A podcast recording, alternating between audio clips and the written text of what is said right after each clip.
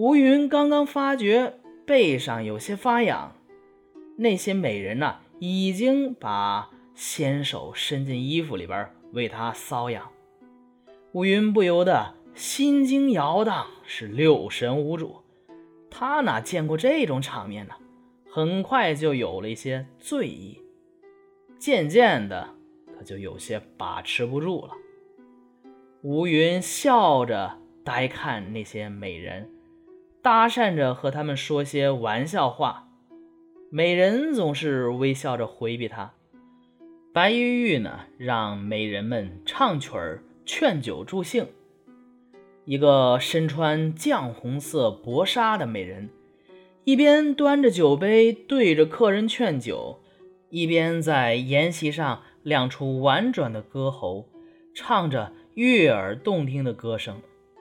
其他几位美人呢，有吹箫的，有吹笙的，有抚琴的，反正各种为他伴奏，歌乐相和，十分动听。一曲唱罢。一位身穿翠绿色衣裳的美人，一边向客人们敬酒，一边唱着好听的歌。还有一位穿紫衣的美人，与一位穿淡白色软纱的美人，在一旁啊，痴痴的笑着。他们呢，互相推让着，不肯上前劝酒。白玉玉让他们俩，一个敬酒，一个唱歌。穿紫衣的美人便来倒酒，吴云在接杯的时候，偷偷的挠了这个穿紫衣的美人的玉腕一下。美人一笑，失手把酒杯掉在地上。白玉玉当众训斥了他。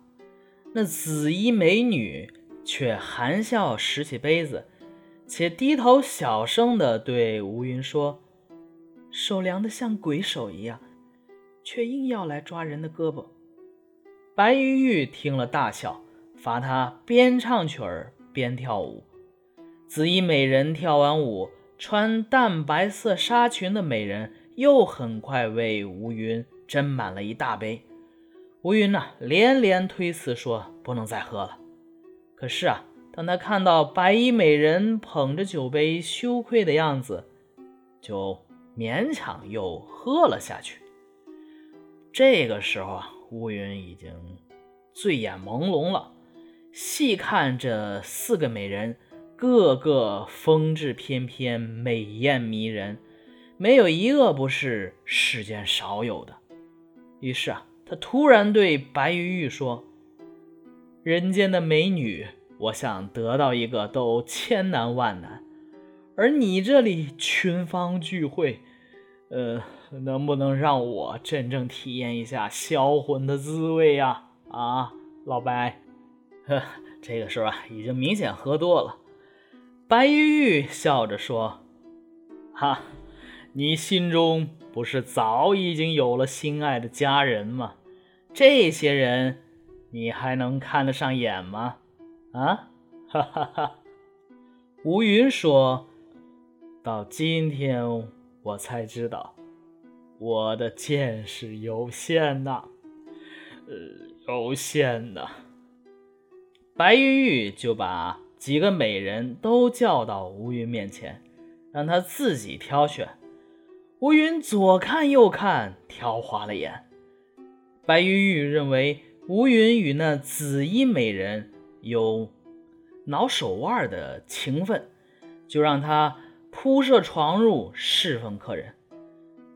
两个人呢，很快就上了床，是极尽床子之欢，取尽缠绵。吴云向美人索要信物，紫衣美人呢，摘下腕上的金镯子送给了他。这个时候，吴云忽然看见白玉玉的家童进来了。家童说：“呀，仙界与人间迥然不同。”请您即刻就告辞吧。紫衣美女听见了，急忙穿衣起床，匆匆离去。吴云问白玉玉在哪里，家童说：“我家主人早起赴早朝去了，临行前嘱托我送客。”吴云呐，心中怅然若失，只好跟着家童，依然顺着来时的路往回走。快到天门时，回头一看，家童却不知什么时候不见了。天门旁蹲伏着那只老虎，咆哮着一跃而起。吴云惊慌逃窜，却见脚下一望无底，情急之中啊，他已经失足。从天上掉下来了，吴云被吓得猛然惊醒，睁眼一看，朝阳已经红透了半边天了。他刚要起床穿上衣服，有件东西轻轻滑落在褥子上，拾起一看，正是梦中紫衣美人送给他的那只金镯子，心里啊。不禁更加奇怪了。从此以后，吴云对功名的追求以及对葛太史女儿的热情啊，就渐渐的冷却了。那是这咱也是吃过见过的呀。所以啊，他常常想离家出游寻仙，又担心家族无人传宗接代。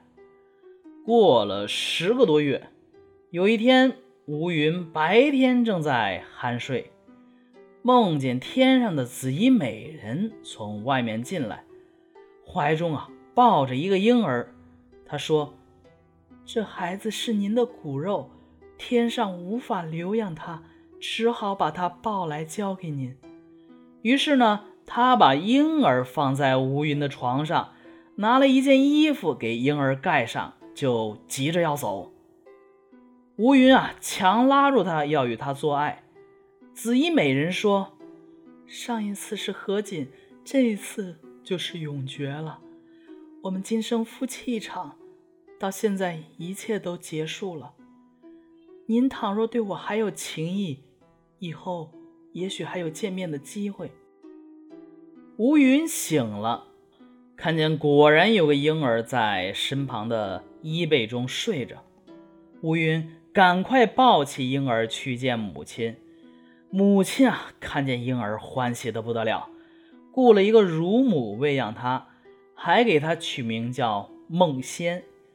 吴云于是托人捎信给葛太史，说自己将要出家隐居，请葛太史为女儿另择良婿。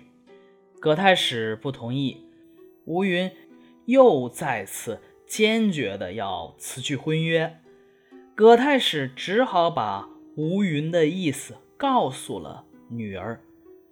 葛氏女说：“远近的人们没有不知道您已经将我许配给吴郎的。如今若改聘到别家，那就等于再嫁了。”葛太史把女儿的话告诉了吴云。吴云说：“之所以辞婚。”是因为我现在啊，不但不想追求功名利禄，而且对婚姻之事也没有兴趣了。我之所以没有立刻入山隐居，只是因为老母还健在的缘故。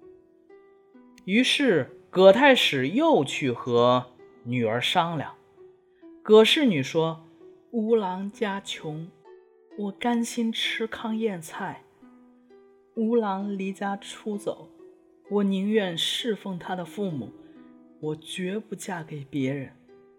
就这样，捎信的人啊，往返了三四个来回，双方还是没有达成共识。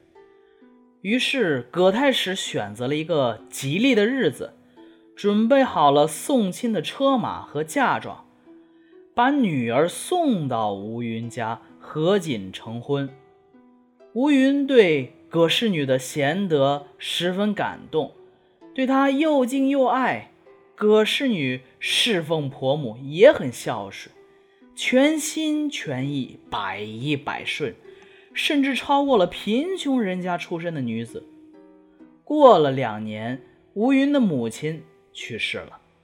葛氏女典当了自己的嫁妆，为婆母购置了棺木，在各个方面就没有礼节上不周到的地方。吴云说：“我有你这样的好妻子，还有什么可担忧的？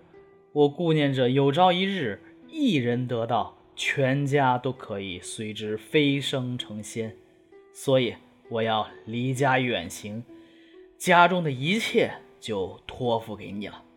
葛氏女十分坦然地听他说完这一席话，丝毫也没有挽留。吴云于是离家远走了。